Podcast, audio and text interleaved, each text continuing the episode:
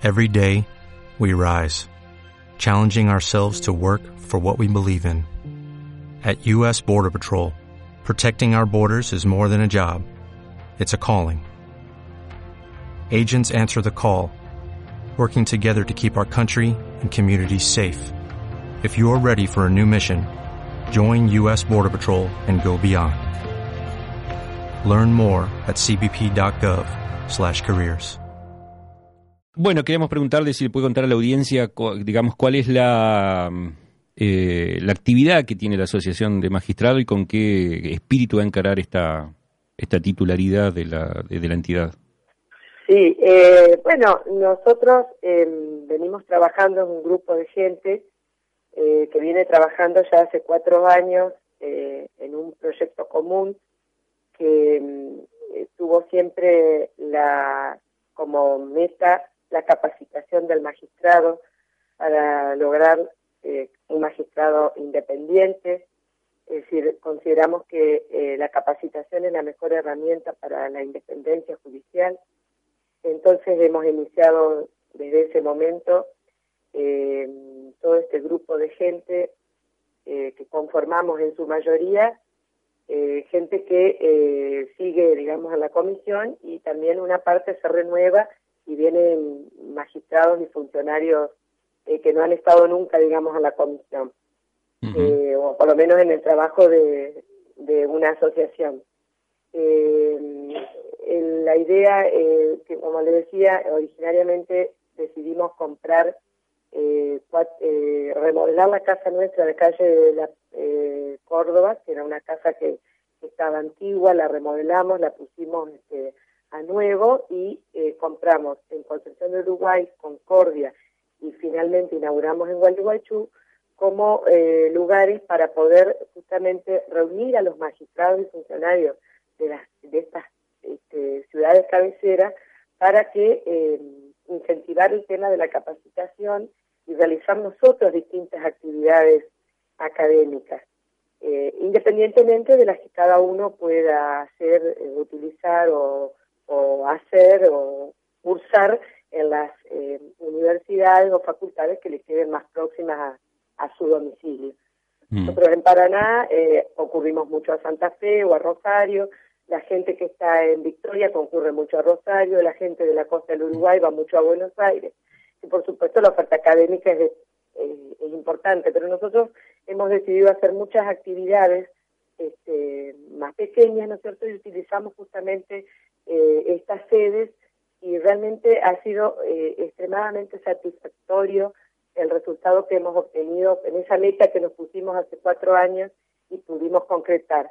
Así que ahora ya con todas estas sedes y con toda la actividad que, ya estamos empezando a hacer, eh, continuaremos, digamos, la parte de la capacitación. Había dicho, mencionado de que yo había sido la primera mujer designada por el Consejo de la Magistratura eh, en Paraná fue eso. Con el concurso 3 yo fui la primera mujer eh, en ocupar un cargo a través del Consejo de la Magistratura y fui designada jueza del trabajo. Mm. Eso fue en el 2005. Así que el dato era cierto, que habían mencionado, que dijeron, eh, ahí con ella lo van a poder corroborar, eh, es así. Y ahora parece que sería la primera mujer también en presidir este, la asociación, de magistrados porque siempre han sido hombres. Incluso le digo más, cuando yo hace ocho años empecé la comisión era la única mujer. A propósito, eh, doctora. Así que nos vamos abriendo caminos las mujeres en el Poder mm. Judicial. A propósito, doctora, ¿es muy machista el Poder Judicial? Yo lo que veo es que eh, quizás los hombres son los que se deciden primero a ocupar los lugares. Mm. Eh, no, no quiero, este, porque no, no, yo no tengo un problema de feminismo eh, excesivo, porque no tengo ningún problema con el, sexo opuesto. Eh, pero lo que digo es que por ahí ellos ocupan más fácilmente los lugares, les resulta más fácil, pero se deciden más fácil a ocupar los lugares. Incluso en la Federación Argentina de la Magistratura, eh, ahora hay varias mujeres que están de presidentas en distintos lugares. Por supuesto que es 7 a 3, no es que, que, somos mayoría, pero eh, lo que yo noto es que cuando la mujer se decide ocupar este tipo de lugares, trabaja muchísimo, es Mm. muy laboriosa y muy comprometida. Pues nosotros tenemos el trabajo, las casas, los chicos, las compras, y también tenemos la escuela, y también tenemos esto. Bueno, los hombres también tenemos eso ahora. Le dedicamos a full. ¿eh? Los Por hombres eso ahora en también, esta comisión tengo ocho mujeres. doctora, este, los hombres también tenemos que encargarnos de los chicos, de las compras, de la casa. eh, Ya y no es como antes, ¿eh? Ya no es como antes. Cuando pueden nos delegan. Ahora, doctora, Eh, eh, la, ¿el Consejo de la Magistratura no ha democratizado eso, el ingreso de... de- de- Sí, totalmente. Si ustedes ven y analizan, eh, la mayoría de los cargos están siendo, no sé, no, he hecho una evaluación de sexo, porque ya le digo, no, no, no es que lo tenga, este, no tengo esa, ese pensamiento fijo, digamos, pero la verdad que las mujeres hemos titularizado muchísimo. Y, por ejemplo, las cámaras, acá en lo laboral hay dos mujeres nomás, de, los de los seis somos dos mujeres y, y cuatro varones, pero, por ejemplo, los civiles, este, hay mayoría de mujeres. Eh, hay, creo, hay cuatro varones y son nueve, o sea, claro, cinco mujeres y cuatro varones. Son nueve en las cámaras civiles de Paraná, me refiero. O sea que va subiendo mucho, porque, bueno, nos vamos presentando, eh, la mujer eh, está teniendo un rol trascendental, digamos, en, en la política, en, en los cargos de responsabilidad, y bueno, este, esto coincidió justo que también en mi grupo de trabajo en el que estábamos, eh, se me dijo, ¿te interesaría la presidencia? y Porque Paraná también hace eh, por lo menos 18 años que no tiene, o 17, si no mal no recuerdo, 17, 18 años, que no tenemos un presidente que es de la costa del Paraná en la asociación. Han sido todos de la costa del Uruguay, de Gualeguay, de Gualeguaychú, de Concepción del Uruguay, y no de Paraná. Eh, así que bueno, es como que se eh, unieron dos eh, dos aspectos especiales, digamos, en esta en esta elección. Y estamos muy contentos de la importante participación del electorado. Evidentemente eh, fue convocante esta elección porque ha participado el 80%, casi el 80% del padrón. ¿Y qué es lo que qué es lo que motivó que esta vez, a diferencia de, de lo que venía sucediendo históricamente en la asociación, hubiera dos, dos listas? Bueno, en realidad eh, la otra lista que estaba, el presidente era, el candidato a presidente era el doctor Mariano López. Eh, yo no, no, la verdad que no lo conozco mucho, lo conozco poco, digamos, en realidad lo conocí en la época de, de las sesiones del, eh, cuando fui por la Comisión de Asuntos Constitucionales, porque él era senador por el departamento de Colón.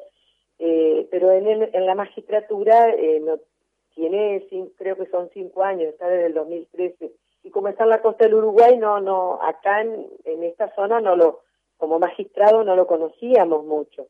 Eh, no sé, habrá tenido intenciones quizás de, de presidir, de trabajar en la asociación y bueno, eh, habrá tenido su grupo de gente que, habrá tenido ganas de, de, formar otra otra lista, digamos, de otro grupo de, de, magistrados y funcionarios. La verdad que este, yo hubiera deseado que nos juntáramos y armáramos una en conjunto, porque la verdad que le digo que a la hora de trabajar, eh, muchos todos armamos las listas, participamos en la elección, en los cargos, pero por ahí, a la hora de trabajar, no somos tantos los que estamos siempre al pie de cañón, digamos, este, con las actividades, aún formando parte, digo, de la comisión, de una comisión. Así que, este, bueno, eh, yo hubiera deseado que armáramos una lista en conjunto, pero bueno, no se dio y, y, bienvenido, digamos, porque también de esta manera hemos legitimado cuatro años de labor y, las dos que vendrán. Eh, yo este, estoy entusiasmada que serán también exitosas. Eh, una de las de las cuestiones eh, que, se le que se le reclamaba a la gestión anterior fue eh, tal vez no haberse eh, manifestado públicamente sobre algunos hechos de trascendencia que, pasaron adentro de la justicia, por caso los procesos de juicio político. Eh, esa, digamos, primero, ¿cómo, cómo ve esa, esa crítica? Y en todo caso, si su gestión va a tener alguna, este, algún, digamos, va a ser distinta respecto de eso, si va a tener algún, este, alguna cuestión, algún punto de, de, de más activo, digamos, en cuanto a la, a la exposición pública respecto de, de algunos roles de los magistrados. Podría ser también el caso de este, el juez Rossi, otro, otro magistrado que este, está sometido a un jury y sobre el cual la Asociación de Magistrados no ha emitido ninguna declaración. Eh, no, bueno, en una cosita lo voy a corregir. Eh, respecto del juez Rossi, no fue en el momento del inicio del tema, pero sí hubo después una, una manifestación nuestra que incluso salió en los medios.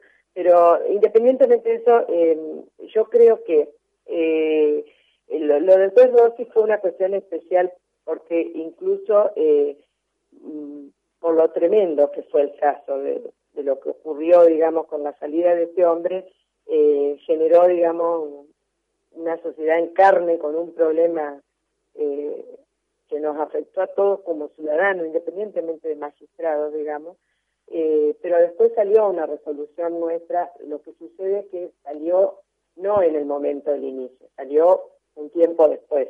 Y también eso mereció, digamos, crítica de algunos sectores, pero bueno, esas son cosas que por ahí se deciden en las comisiones cuando se presenta la problemática, se decide y a veces se vota incluso hasta por mayoría de nosotros. Nosotros integramos una comisión de 19 miembros de toda la provincia, entonces nos escuchamos todos y somos incluso de distintos fueros, porque por ejemplo en mi caso yo no soy de penal, soy de laboral, entonces por ahí yo tengo que mm. escuchar a los de penal, que son los que me dan las explicaciones técnicas de, de las resoluciones, y bueno, independientemente de, me refiero como ciudadano, yo puedo opinar como ciudadano, en la parte técnica los escucho a mis colegas penales, penalistas, y bueno, y, por ahí uno entiende tal o cual resolución en tal o cual sentido, conforme la doctrina, la jurisprudencia y todo lo demás que venía reinando a la provincia, digamos, que se venía aplicando a la provincia.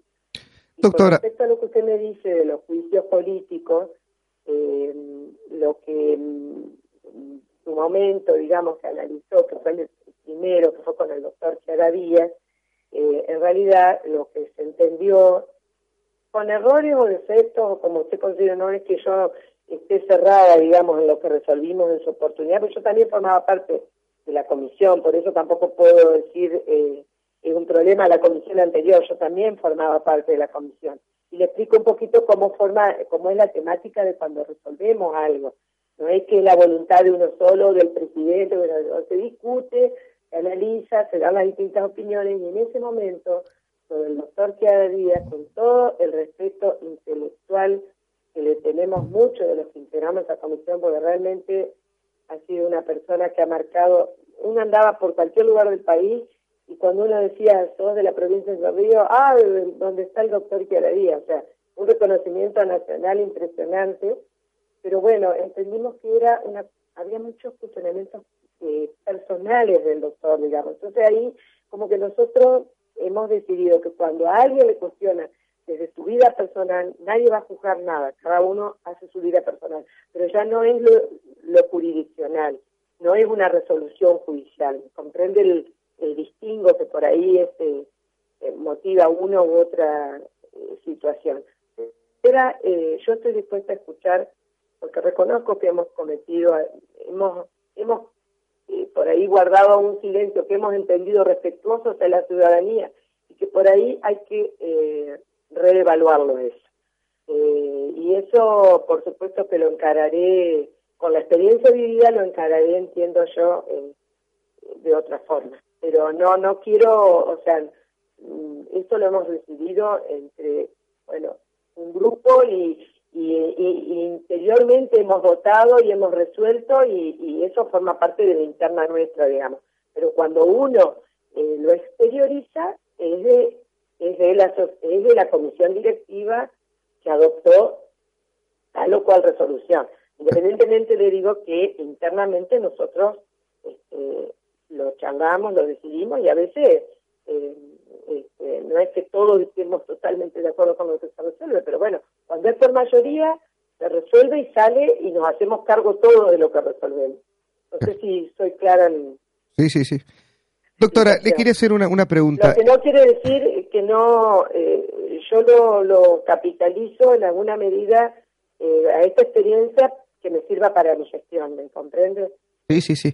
Le quiere hacer... va- eh, por eso digo yo, el asociacionismo se aprende, uno aprende a trabajar adentro. Mire que yo ya cumplo casi ocho años acá y Seguro. todos los días aprendo algo nuevo de estar adentro de este tipo de instituciones. Le quería hacer una última pregunta, doctora. Eh, con la creación de, la, de las eh, cámaras eh, de casación penal y contencioso administrativo, se empezó a, a- a pensar, por lo menos, una idea de eh, retrotraer el, o de achicar, mejor dicho, el, el Superior Tribunal de Justicia al número de siete. Eh, ¿Está de acuerdo con esa posición, con ese proyecto, con esa idea? Yo, nosotros, esto es lo personal, ¿eh? no hablo Sí, sí, claro. institucional, porque la verdad que no lo hemos, este, no lo hemos discutido, digamos, en la comisión directiva, pero a nivel personal, eh, yo creo que eh, estoy con, me parece bien la distribución así en, con la especialidad en la sala, porque usted, por ejemplo, dice, pero por ejemplo, lo civil eh, no tendría, es decir, contencioso administrativo sería para los, los expedientes que son de, del, de- del particular y el Estado. Eh, a nivel con, eh, Superior Tribunal de Justicia me refiero. Lo penal sí podría ser con la casación, pero lo civil y lo laboral, eh, yo entiendo que esa tercera instancia especializada eh, es muy beneficiosa, digamos, para los fueros. Nos marca los lineamientos de determinada materia eh, y por ahí si hacemos de a 7 o de a 5, eh, bueno, eh, por supuesto, si uno llega a ser uno es vocal del superior tendrá que manejar todas las, las distintas especialidades pero yo creo que eh, eh, por lo menos en los fueros civil y laboral a nosotros nos nos resulta beneficioso el tener esta tercera instancia. En este programa, No, doctora, no. en este programa... Sería de la idea de la reducción, Está bien. a nivel personal lo digo. Ujú. no, no, no institucional porque la verdad que no lo hemos discutido. En este programa, el, el presidente del Colegio de Abogados de Entre Ríos, el doctor Enrique Martínez, Enrique. Ajá, sí. dijo, eh, bueno, mm, digamos, dio su opinión acerca de la necesidad o de la conveniencia o el deseo de que el próximo vocal del Superior Tribunal de Justicia responda al ejercicio de la profesión, ¿no? En virtud de que, bueno, anteriormente habían sido de extracción política, después del mismo Consejo, perdón, de la misma Asociación de Magistrados. ¿Qué opinión le merece esa, esa No, yo reflexión? creo que eh, independientemente si es de la profesión o, por supuesto, él eh, le- tiene la idea porque hace mucho que no ingresa alguien de la profesión al, al- a la mayor magistratura de, de la provincia de Entre Ríos, pero yo creo que el que tiene que ocupar el cargo que sea el más idóneo, el que Bien. esté mejor preparado, el que tenga la mejor formación académica y, y de persona, por supuesto, y, y si es de la profesión, bienvenido. Y si es de la magistratura, eh, por eso digo, como es un- algo que es de resorte del gobernador, eh, elija la- el mejor candidato que, que esté dentro de, su, de sus posibilidades. Eh, doctora, Eh, no el- me molestaría que fuera un, una- un abogado de la profesión. Aparte, yo ejercí 13 años la profesión y estoy hace 17 acá, así que casi 18, así que eh, tengo, eh, nada más, es decir, en la profesión hay gente muy capacitada. Bueno, el gobernador sabrá quién es el mejor candidato.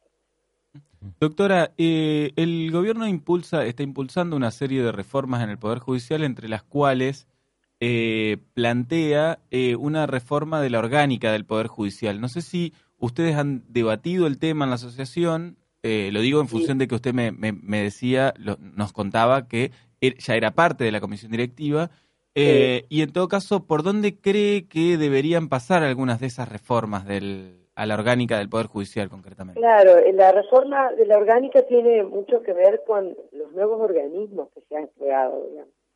Como una ley que nos quedó vieja, digamos, para todas las, modificaciones que ha habido.